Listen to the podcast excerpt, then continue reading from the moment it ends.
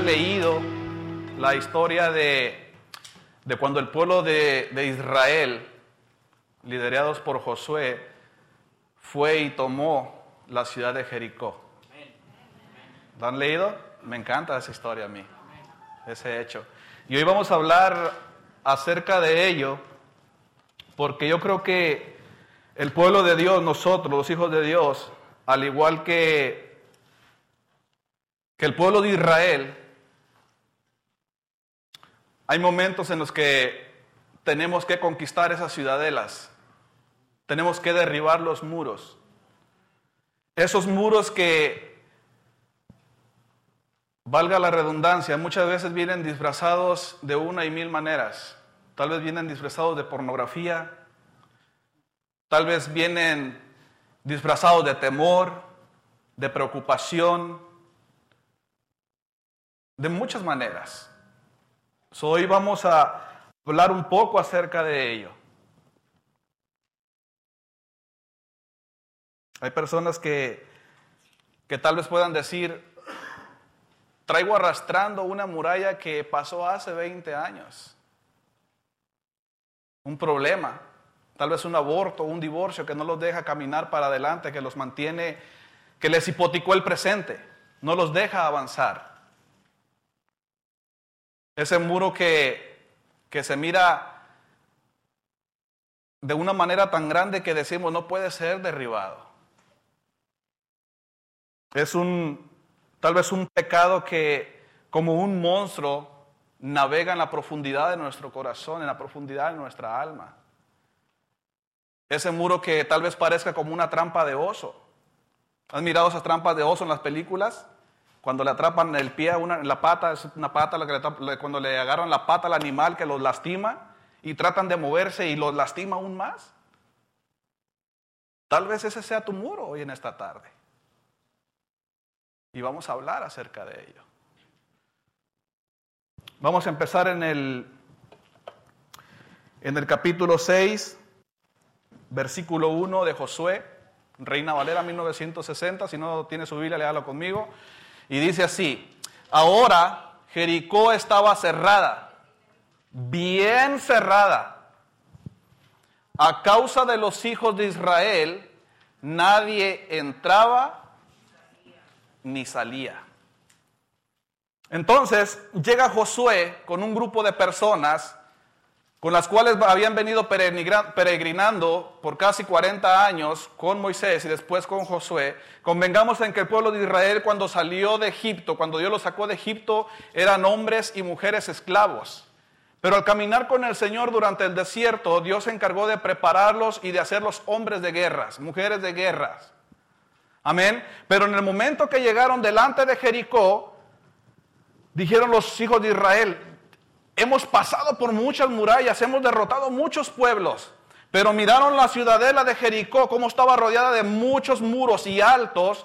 Ellos pensaron, esta es diferente a las demás, es una que no puede ser derribada. Vamos a batallar para derribarla. Y tal vez así sea la muralla hoy en tu vida.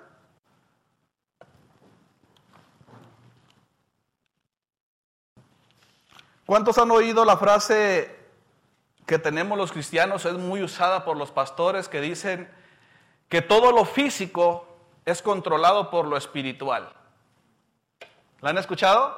¿Verdad que sí? Que muchas veces hasta las personas piensan, o yo una vez lo pensé, ah, ese pastor es muy espiritual, todo quiere mirar espiritualmente.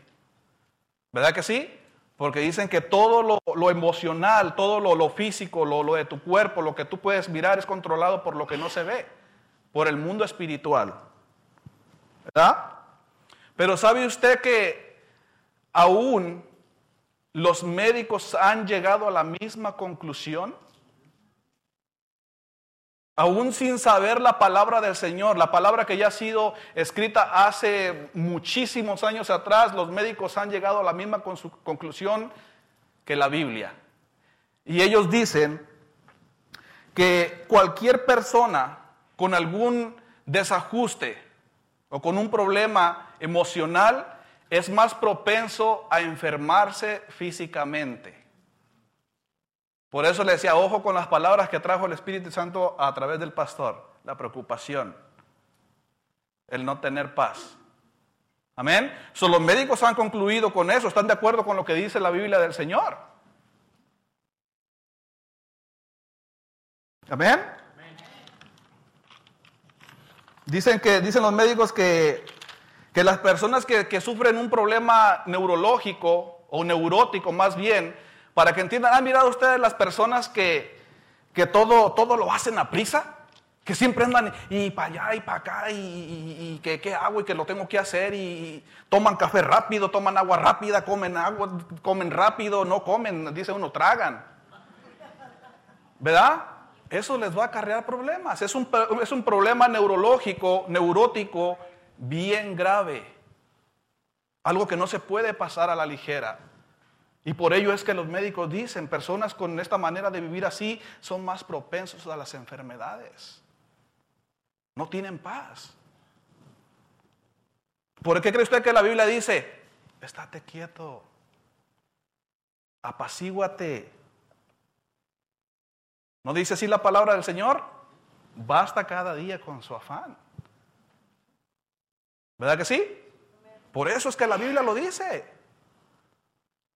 Y los médicos sin saber estaban entrando de acuerdo con la palabra del Señor. Los que son pesimistas, ¿sabe usted que son más propensos a recibir enfermedades degenerativas como el cáncer, como la diabetes, cáncer de mama, en los huesos? Las personas que viven la vida rápido las que hacen caso omiso a la palabra del Señor, bástate cada día con su afán. Es lo mismo que dice la Biblia. Lo que temes, te sobrevendrá. Lo que temes, te sobrevendrá.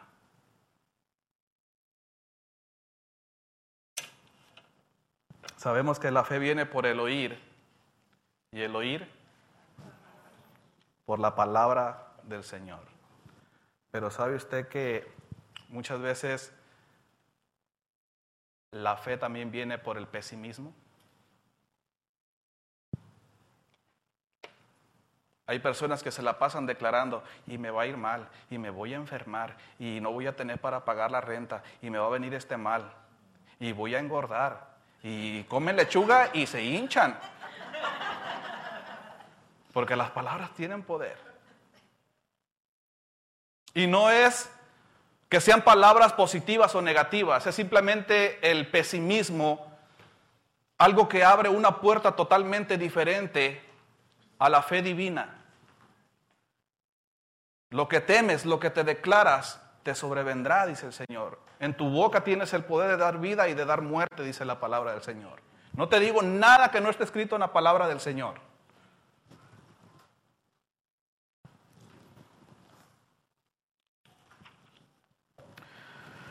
Cuando la gente no, no tiene paz, es más propensa de sufrir, de sufrir enfermedades en el sistema inmunológico. Lo que decía el pastor. La preocupación. ¿Cuál es el sistema inmunológico? Nuestro cuerpo, nuestras defensas. Y aún cuando el Señor en su palabra nos dice, la paz os dejo, la paz os doy, yo no la doy como el mundo la da. No es lo mismo la paz que da el Dios Todopoderoso al que te da el, tomarte cinco pastillas todas las noches para poder descansar, para no poder, para no despertarte en toda la noche a causa del estrés y los problemas. No es lo mismo. No es lo mismo la fe de dormirte empastillado a la fe del hombre y la mujer que se paran delante del muro y dicen, hoy no tengo para pagar la renta. Pero hoy el día todavía no se termina y la palabra del Señor dice que, va, que, que me baste cada día con su afán. Así es de que si mañana no tengo, no me preocuparé. Si hoy no tengo, no me preocuparé. Mañana Dios dirá. Y es de esa manera que los hijos de Dios tenemos que vivir, de la manera que Dios nos dice, tienen que vivir sin ninguna preocupación. No deje que la preocupación le empiece a añadir su sistema inmunológico, que las enfermedades empiecen a venir a causa de ello. Que se acabó el maná hoy, ah, mañana el Señor mandará más maná. No se afane.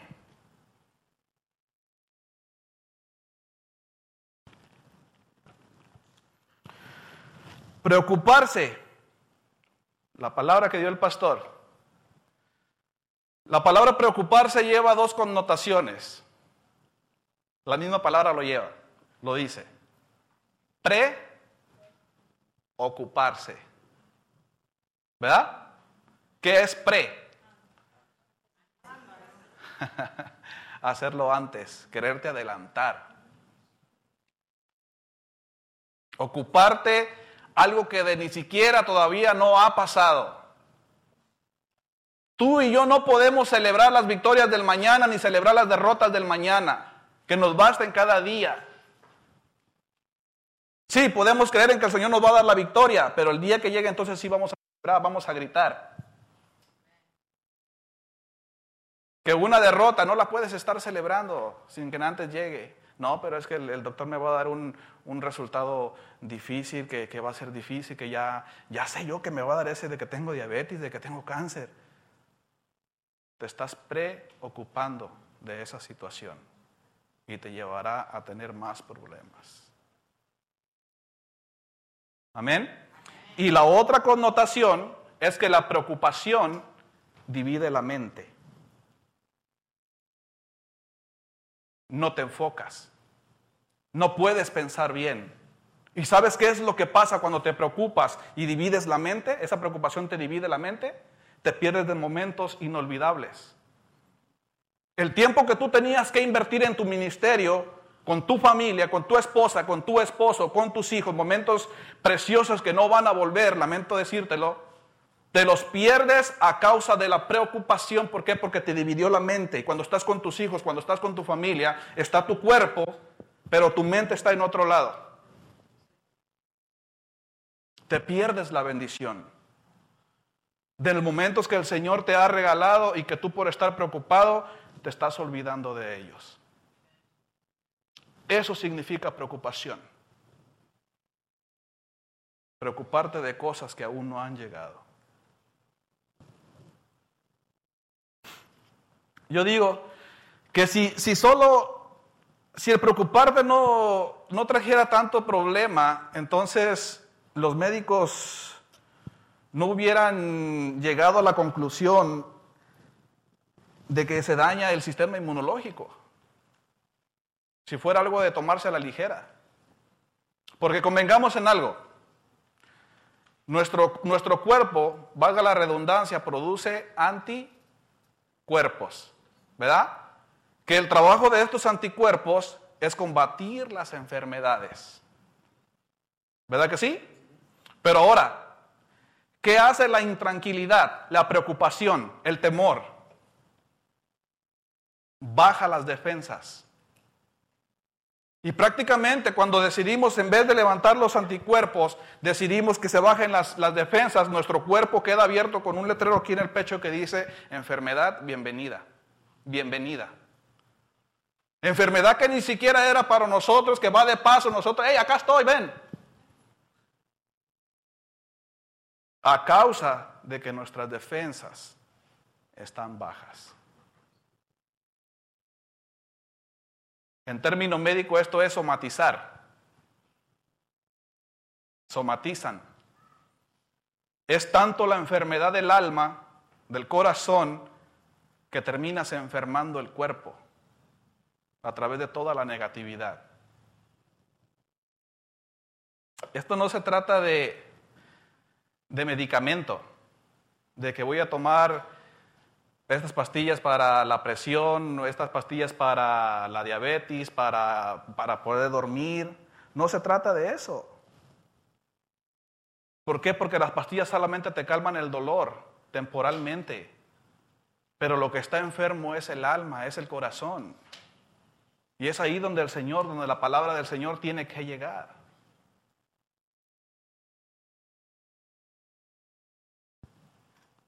No se trata de las pastillas. El Señor te dice, no son las pastillas las que van a derribar, no es ese medicamento el que va a derribar ese muro. Yo soy, dice el Señor. Yo soy, dice el Señor, el que te va a derribar ese muro, esa muralla que se mira tan alta, así como el pueblo de Israel la miraba, yo soy el único que te la puede derribar. ¿Lo creen? Bien creído. ¿Sabe usted que...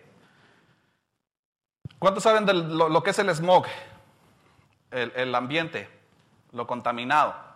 ¿Verdad que ha, mirado esas veces que en Los Ángeles pasa mucho? Los Ángeles es una de las ciudades más contaminadas de todo, de todo Estados Unidos. Y yo cuando me toca trabajar para allá, me yo voy por el freeway y, y empiezo a mirar como una nube, nube negra arriba de Los Ángeles. Y decía yo, bueno, pues aquí no llueve para, que, para decir va a llover así como allá en el rancho, que miraba uno acá negro y decía, ahí viene la lluvia. Aquí no, aquí ese es el smog. Ese smog que contamina, que daña los pulmones, que trae cáncer en los pulmones. ¿Sabe usted que un problema emocional es más dañino que ese smog? Y hay hogares donde se respira ese smog y daña. Hay familias que, que uno mira, o muchas veces yo no tengo pelos en la lengua, muchas veces pasa en mi hogar también, donde se respira esa tensidad. Entras a un hogar donde tú sientes algo tenso, una atmósfera así, ese smog, lo respiras. Pero ¿sabes qué es lo más triste? Que tus hijos tus hijas, tus nietos lo están respirando. A través de una sacudida de ojos, a través de una movida de cabeza, de un grito, de un desacuerdo, de un pleito, de un jondión de puertas y los enferma, física y espiritualmente. He mirado familias completas, yo que cada que los miro, digo, bueno, ¿qué pasa? Siempre andan enfermos. Son las emociones. Es el problema emocional que hay en ese hogar. Se enferma la suegra, se enferma el suegro, el papá, la mamá, los hijos, pasa el perro, el perro se moquea.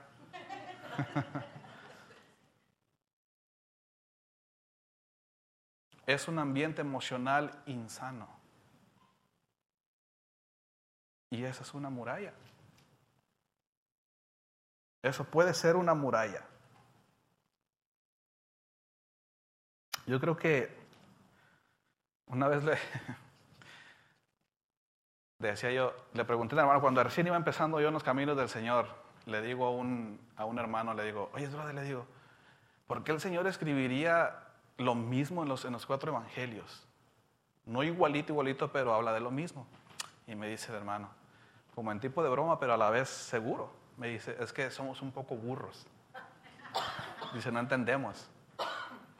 Pero ¿sabe usted que es cierto? Somos bien listos y bien listas, porque Dios así nos hizo, pero somos un poquito cabezones. Porque si yo sé que hay una circunstancia, que hay un muro que está causando problemas en mi matrimonio, con mis hijos, en mi hogar, en mi trabajo, y lo miro y hago caso omiso, en vez de derribar ese muro, sigo construyendo lo más alto y más alto y más alto. ¿Qué quiere decir eso? Que soy un poquito cabezón o dispénseme, soy un poquito tontito. Porque es algo que está dañando mi vida, está dañando mi cuerpo, está dañando mis hijos y no hago nada al respecto. Sé de las consecuencias. ¿Por qué? Porque la palabra del Señor está llena de todas las consecuencias, porque aún los médicos terrenales han llegado a las mismas conclusiones. Y aún así lo sigo practicando.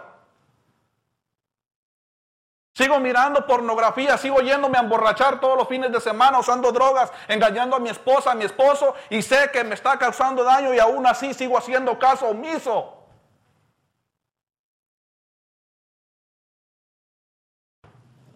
Lo que nadie mira más que tú, va a llegar el momento en que te va a dañar físicamente.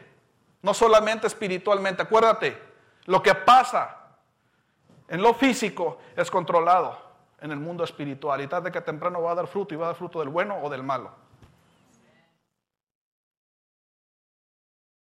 ¿Cuál es tu muro? ¿Cuál es tu muralla? Aquella que, como te digo, navega en las profundidades de tu alma y de tu corazón.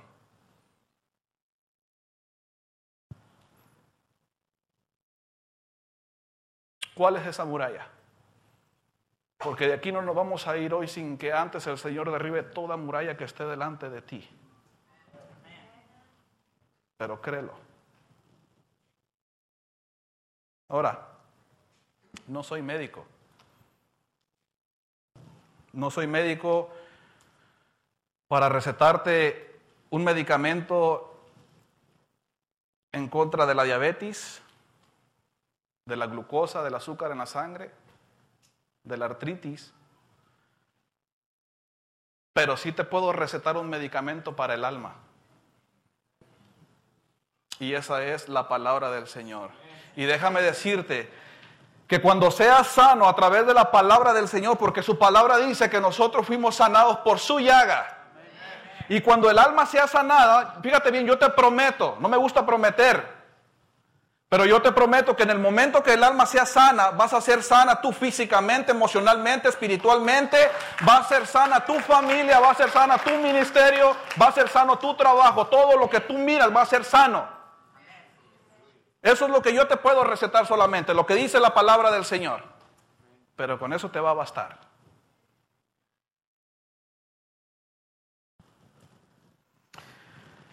Dios dio una palabra a Josué.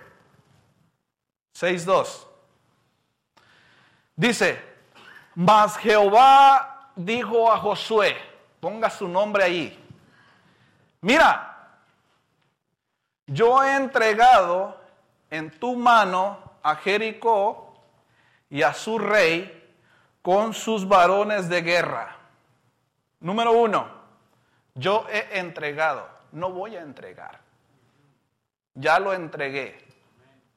Número dos, ni siquiera se acordó del muro. Hizo énfasis al rey y hizo énfasis a los varones de guerra. Aún más allá del muro, dice el Señor, yo te voy a dar, yo te voy a bendecir. Porque con el derribo del muro no basta. Mi promesa es más allá, dice el Señor. Te voy a entregar cosas que ni siquiera en tu corazón habían estado antes, que ni siquiera en tu mente habían subido antes. Solamente cree, dice el Señor. Y visibiliza tu muro. Tenlo bien presente ahorita en este momento porque ese muro va a caer. Pero di, este es mi muro, Señor. Y voy a gritar por él, voy a gritar por él. Voy a marchar por él. Y va a ser derribado. Ese versículo, esa palabra lleva una connotación. Y esa palabra donde dice, yo he entregado en tu mano a Jericó y su rey, han leído en la Biblia, en el Antiguo Testamento pasaba, de que cuando un rey iba y hacía guerra en contra de otro rey, y dice la palabra que el rey que venía a hacer guerra en contra del otro, dice que muchas veces al estar venciendo, ya cuando el rey que estaba siendo atacado, dice que si tenía la oportunidad se escabullía y escapaba. Pero dice la palabra, y es ahí donde está la connotación, que ese rey huía y iba y armaba otro ejército. Y con el tiempo estaba listo para venir a atacar, tomaba represalias en contra del rey que a él antes lo había atacado. Y es aquí donde el Señor te dice, en tu vida no va a haber represalias. Cuando el Señor dice, yo te entregué al rey Quiere decir que el Señor lo decapitó, le cortó la cabeza, no le dio ninguna chance de poder huir y ir y, rearmarse nuevamente para volverte a atacar. En pocas palabras, lo que el Señor estaba diciendo, lo que yo derribo, nadie más lo va a edificar.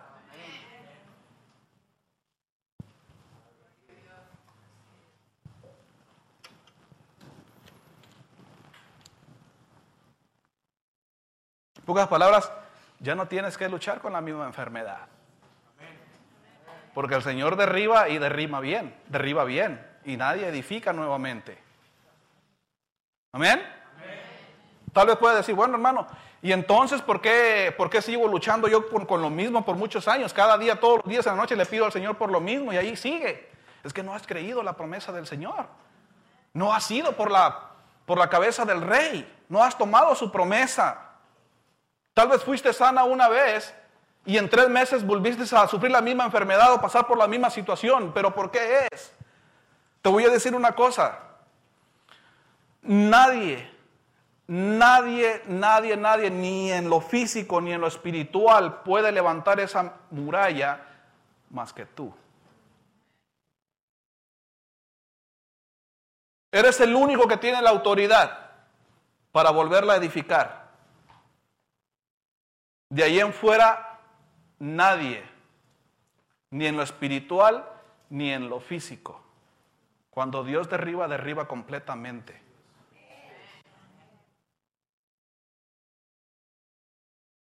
¿Has edificado una muralla que ya había sido derribada alguna vez? No fue Dios, no fue el enemigo. Somos nosotros con autoridad que la volvemos a edificar.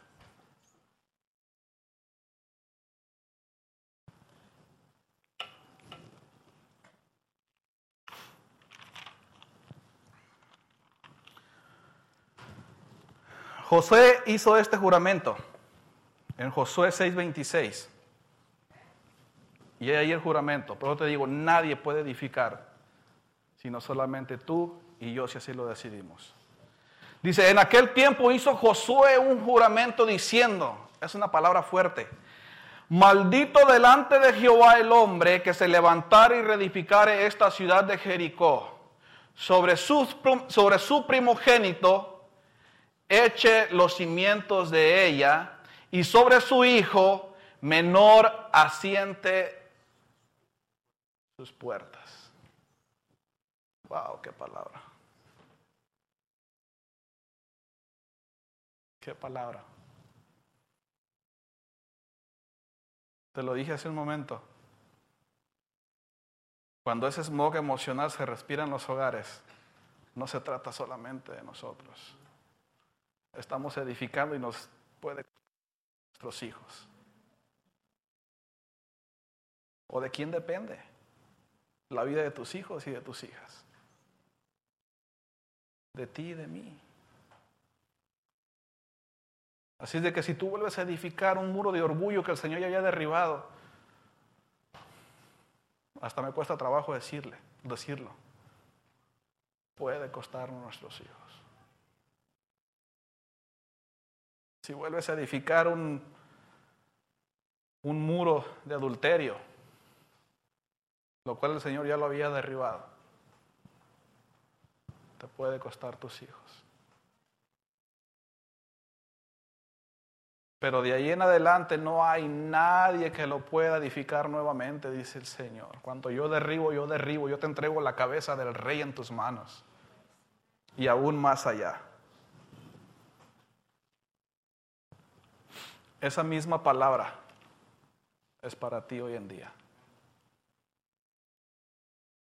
Nadie puede edificar lo que el Señor ha derribado. Esa enfermedad no puede volver nuevamente a ti. Esa situación no tiene ninguna, ninguna autoridad para querer venir y levantarse delante de tu vida como un muro que tú miras increíble de tumbar. Tómala para ti.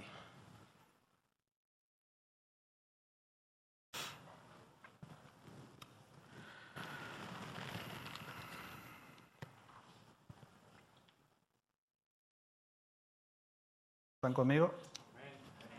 ¿Sí? ¿Qué piensan? El hermano Irving ya tiene todo definido en su vida, por eso nos predica esto y nos alienta tanto. Pero no, déjeme decirle que no, yo pasé por situaciones así y seguiré pasando, pero el Señor seguirá derribando. Amén. Llegó el momento en que yo sufría con, batallaba con muros altos en mi vida y que me cansé y le dije, ¿sabes qué, Señor? Yo necesito que ese muro caiga el adulterio.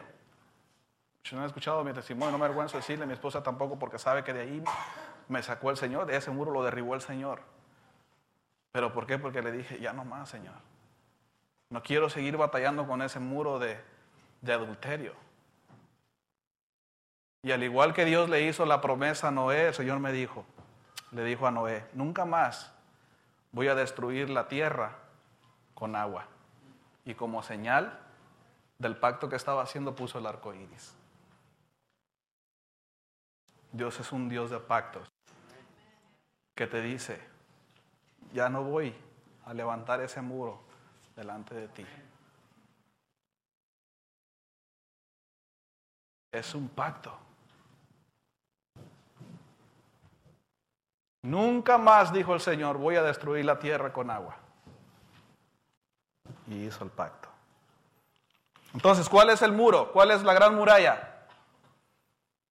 Aquello que se pone delante de nuestras vidas, aquello que nos enferma, aquellos que nos quita la paz, aquello que, nos lleva a hacer cosas que al Señor no le agradan, que nos lastiman físicamente, aquello a lo cual los médicos han concluido que si no tomamos control de ello, nos va a fastidiar la salud por el resto de nuestras vidas. Amén. Amén. Gloria a Dios. Gloria a Dios. Entonces Josué se paró delante del muro y les dijo, el Señor ya ha entregado a la ciudad de Jericó con su rey y sus hombres de guerra. Amén. Y le dijo Dios, marcharán por seis días. Amén. Josué dio la palabra, pero entonces vino Dios y le dijo, van a marchar por seis días. Y van a tocar trompeta.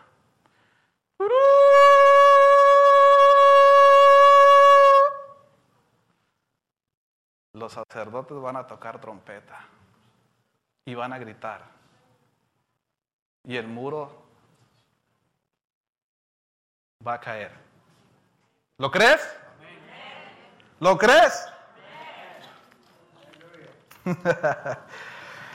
Amén. Tocarán la trompeta y el pueblo gritará. ¿Sabe usted que en esta situación la trompeta no era un instrumento de, música? Representaba un instrumento de unidad un instrumento de acuerdo, un instrumento para mover a todo un pueblo, para que creyeran en lo mismo. Y había una formación, dice el Señor. Primero, estoy hablando del pueblo de Israel, dice, van a ir los guerreros y las guerreras de Siodvich.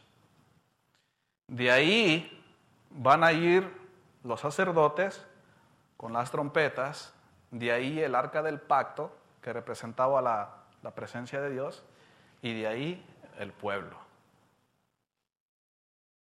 Amén. Y las trompetas representan la visión. Amén.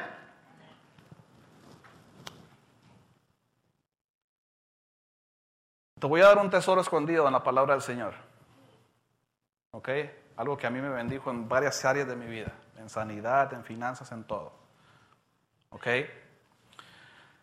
Las trompetas representan visión. Y para que tu muro caiga, tienes que saber cuál es la visión. Una vez se acercó un hermano a mí y me dijo, hermano, ¿puedes orar por esta enfermedad que me viene aquejando de hace años? Y le digo, claro que sí, le digo, pero déjeme le hago una pregunta. ¿Por qué quiere ser sano? Mm, ¿Para que ya no me duela? Y le digo, sí, pero hay otra razón. Hay otra razón.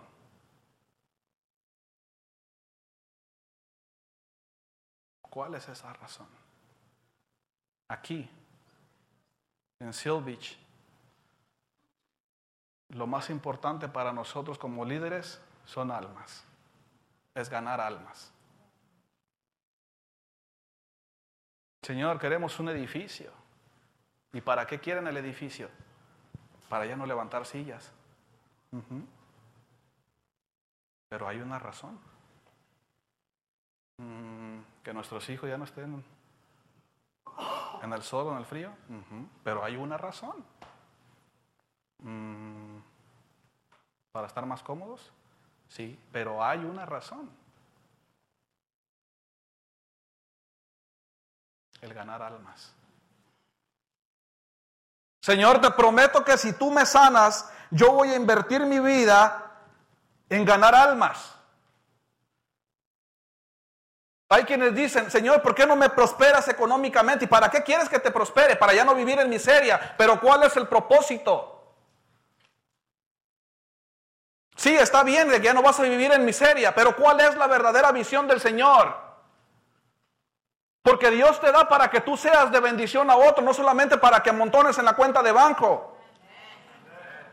No es parecido, Señor, para tener 200 mil dólares por si algo pasa o para, poder mandar a mis hijos al, colegio o a mis nietos al colegio. Sí, está bien, pero esa no es la visión del Señor. La visión del Señor es siempre invertir en el reino de los cielos para así nosotros poder ganar almas. Entonces, Señor, si yo quiero un nuevo edificio, yo quiero ese edificio para así poder invitar más gente y decirle que tenemos un lugar establecido donde se predica tu palabra, no solamente los domingos, sino también durante la semana. ¿No será eso que si tú le prometes al Señor invertir las bendiciones que tú te das para su reino, ¿no será que a Dios le convenga sonar la trompeta? ¿No será que Dios diga, a mí me conviene sanarlo? Porque este así, si yo lo sano, si yo lo bendigo, va a ganar almas para mi reino. ¿No le convendrá al Rey de Reyes y Señor de Señores?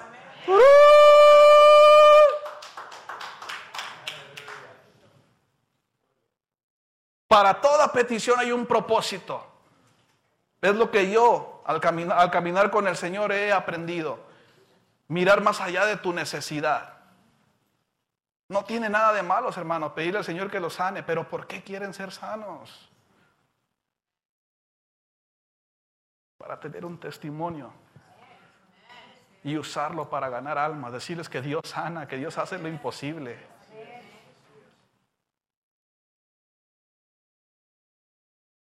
A mí me gusta bendecir mucho en lo que yo tenga. Y lo digo sin orgullo. Pero Dios me ha bendecido en todas las áreas de mi vida y una vez en las finanzas. Y no le digo que, ah, que soy rico, tengo lo que necesito y aún para ayudar al necesitado. Y cuando tengo la oportunidad de hacerlo, lo hago. Porque eso glorifica a Dios. Y Dios cuando mira que yo bendigo a las personas, que bendigo el ministerio, que bendigo lo que tenga que bendecir, dice, ah, esa es la razón por la cual yo derramo bendición sobre ti. Porque lo usas para las almas.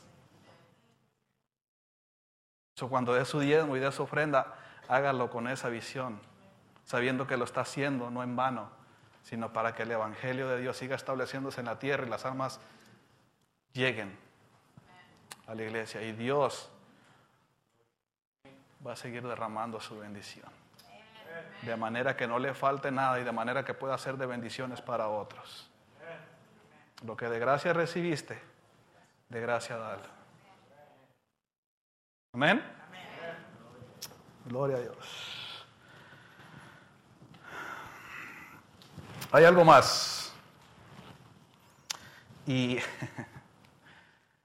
es algo que nos va a costar un poquito de trabajo, pero que lo vamos a lograr. Y más si somos israelitas hispanos. Permanecer callados.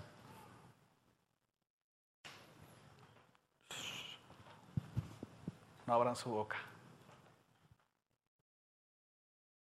Josué 6:10.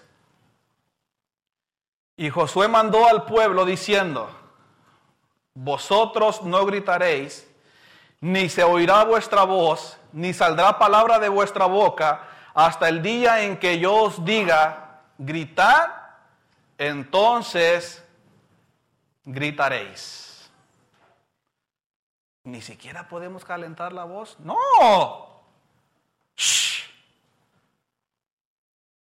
Guarden silencio. ¿Por qué les dijo esto Josué? ¿Sabe por qué? Se lo dije hace un momento. Si Josué no les dejaba saber lo que había dicho Dios de que guardaran silencio, él sabía que íbamos a decir esto, que iban a decir esto. ¿Cuántas vueltas hay que dar? ¿Seis?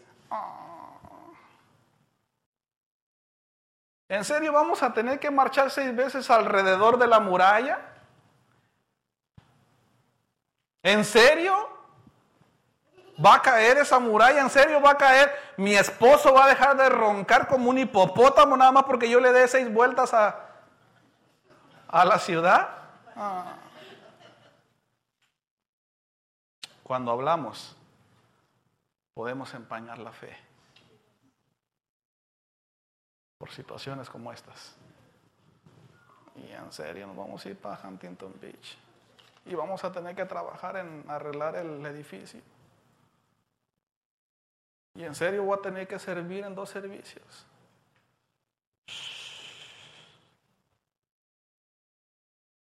No permitas que tu muralla no caiga por abrir tu boca antes de tiempo. Acuérdate que en tu boca está el poder para que ese muro caiga o no caiga. Permanezcan en silencio, dice el Señor. Me imagino yo, digo yo, ¿qué sería lo que los enemigos dentro de la muralla, dentro de Jericó, pensaban cuando miraban al pueblo de Israel marchando? ¿Están locos o qué? ¿Verdad? Porque normalmente, vamos a convenir en esto, aún en las películas, normalmente cuando, cuando alguien iba a hacerle guerra a alguien, a otro, a otro país, o en este caso a, otra ciudad, siempre llegaban gritando, ¿verdad que sí? Como los que, los que miran movies, ¡es por Esparta! ¡Ah! Llegaba un corazón valiente de Mel Gibson, ¡yeah! ¿Verdad que sí? Y, el, y el pueblo de Jericó, no, miraba a Israel,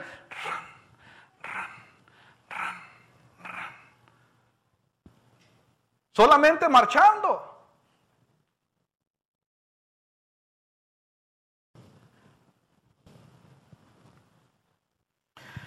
Pero Josué dijo, manténganse callados hasta el último día que les toque gritar. Ahí es el día de gritar, dice el Señor. El séptimo día ustedes van a gritar a voz de cuello. El séptimo día. ¿Cuántos años tenemos aquí?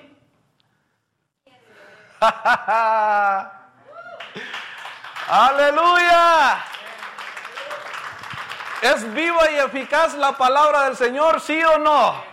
Así es de que el séptimo día tú vas a gritar a voz de cuello y tu muralla se tiene que caer. Gloria a Dios, aleluya. Aleluya, gloria a Dios. Lo que sea tu muralla, dice el Señor, no te vas a ir de aquí sin que esa muralla caiga. Sea chica o sea grande, va a caer, dice el Señor. Pero guarda tu boca, dice el Señor. No pongas peso en tus labios, dice el proverbio. ¿Verdad que sí? No pongas peso en tus labios, mantente callado. Dijo Salomón, hasta el necio pasa por sabio ¿Verdad? Si se mantiene callado. Y muchas veces puede empezar de nosotros y decir, bueno, ¿estos son tontos o son listos? ¿Verdad? Pero si hablamos, no queda duda. so, yo prefiero mantenerme callado para que piensen que soy listo y que el Señor haga lo que tenga que hacer. Amén. Gloria a Dios. Josué 6, 15, 16. Y aquí voy a terminar. Dice, al séptimo día se levantaron al despuntar el alba y dieron vuelta a la ciudad de la misma manera siete veces, solamente este día dieron vuelta alrededor de ella siete veces. El que sigue. Y cuando los sacerdotes tocaron la bocina, las bocinas la séptima vez.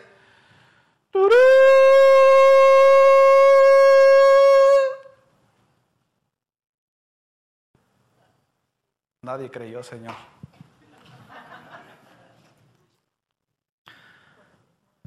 por Esparta.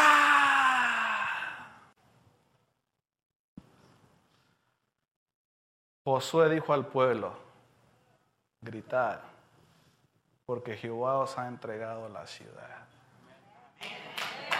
Ahora sí, aleluya. Gloria a Dios, gloria a Dios.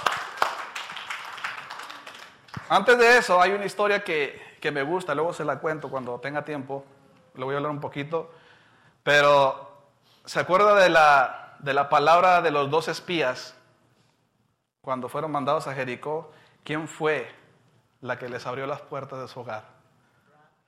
Raab, una prostituta, con el escalón social lo más bajo que puede haber. ¿Verdad que sí? Pero esa ramera que vivía a las, a las, ¿cómo se dice? A las, a la orilla. Hay una palabra que, a los linderos, a los linderos de la muralla de la ciudad. No había quien conociera más los secretos de Jericó que esta ramera. Brindaba trabajo sexual a causa de dinero. So, todo lo que pasaba en el ejército de Jericó, con el rey de Jericó, ella lo sabía. Y vinieron los dos, los dos, los dos fariseos, los dos espías, y le preguntaron, oye, Ra, dinos, ¿qué es lo que piensa Jericó, el rey y sus guerreros? ¿Qué piensan de Israel? ¿Se están rearmando? ¿Están tomando represalias en contra de nosotros? No, ¿Qué va? Si el pueblo de Jericó, su rey y sus gladiadores, sus guerreros están muertos de miedo. Tienen el corazón acomplejado porque han escuchado de ustedes. Han escuchado cómo el Señor abría el mar rojo y se ha tragado al faraón con todos sus guerreros. Y corrobórame esto, a ver, corrobóramelo. ¿Es cierto que una vez que pasaron ustedes, el, Dios cerró el mar rojo? Sí, es verdad. ¡Wow! Ese es un Dios verdadero. Así como, como, como Dios le dijo a Gedeón, ve. Gedeón fue y le dijo, Señor, yo quiero la victoria. Ok, levántate, ve al campamento de tus enemigos y escucha lo que el enemigo piensa acerca de ti, de tu, de tu pueblo. Y hoy el Señor te dice la misma palabra, ve y escucha lo que el enemigo piensa de ti, de tu pueblo. No subestimes al enemigo. El enemigo yo muchas veces digo que tiene más fe que nosotros. ¿Sabe por qué? Porque el enemigo sabe lo que Dios va a hacer con nosotros. Pero no lo subestimes. Porque si el enemigo te pudiera decir lo que él piensa de ti, te deciría, no, yo estoy muerto de miedo, estoy muerto de pavor, porque es el favor que Dios ha depositado en tu vida, ha depositado sobre ti, sobre tu pueblo. He visto cómo Dios te ha bendecido, he visto cómo Dios te ha levantado, cómo te va a derribar el muro que tú quieres que sea derribado dice el Señor. Amén. ¿Cuántos lo creen? Póngase de pie. Aleluya. Gloria a Dios. Gloria a Dios. Aleluya. Dice el Señor, es el séptimo día. Es el séptimo día, dice el Señor. El enemigo está dementrado en el nombre de Jesús. Aleluya. Aleluya. Vamos a la cuenta de tres. Vamos a dar un grito de júbilo. Una, dos y tres. Aleluya. Gloria a Dios. Aleluya.